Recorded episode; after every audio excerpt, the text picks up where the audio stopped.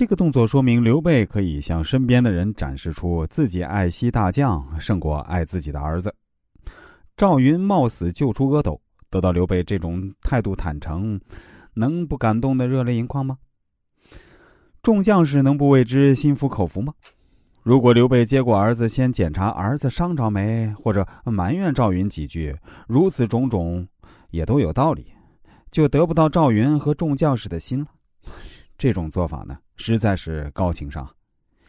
一语值千金，我们现代人呢，未免能做到，未必反应这么快。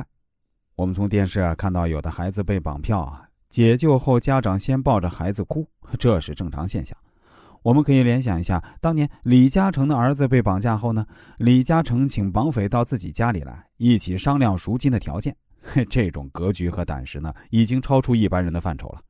但是啊，在李嘉诚的儿子被绑匪送回家后呢，李嘉诚仍然还是不免父爱泛滥，要问一下儿子受伤了没有，也马上带着儿子医院体去体检。这就说明李嘉诚虽然比我们普通人要高明，但跟刘备相比还是差远了。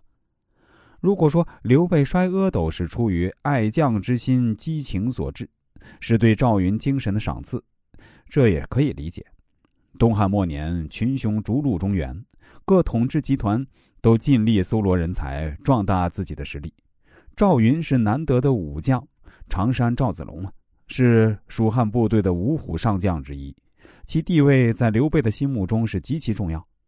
如果赵云有什么闪失，刘备军队实力还真是极大减弱。刘备此举是感人，感动赵云，感动在场所有文武随从。如果说是一种方法和手段，不如说是刘备善良，爱惜部下胜过亲情，处事得人心。刘备的军队是仁义之师，无往而不胜。后人有诗曰：“曹操军中飞虎出，赵云怀内小龙眠。吾有抚慰忠臣心，故把亲儿置马前。”战乱时期，封官许愿、金钱美女也不实际。做此动作，此地无声胜有声，实在是技高一筹啊。据《孙子兵法》记载，兵圣孙武要求为将者应具备智、信、仁、勇、严五个方面的才能，强调将帅不仅要拥有威武之仪，还要怀揣仁爱之心。唐朝诗人白居易也说：“啊动人心者莫过于情，情动之后心动，心动之后理顺。仁爱兵卒，仁爱部下，无非也是要求为将者。”如动之以情，统一军心，达到制胜的目的。刘备是深得《孙子兵法》真谛的，就有这样惊世骇俗、摔子的举动。刘备的智慧和高情商，源自善良和仁爱的本性。教人要教心，人心换人心，得人心者定能成事。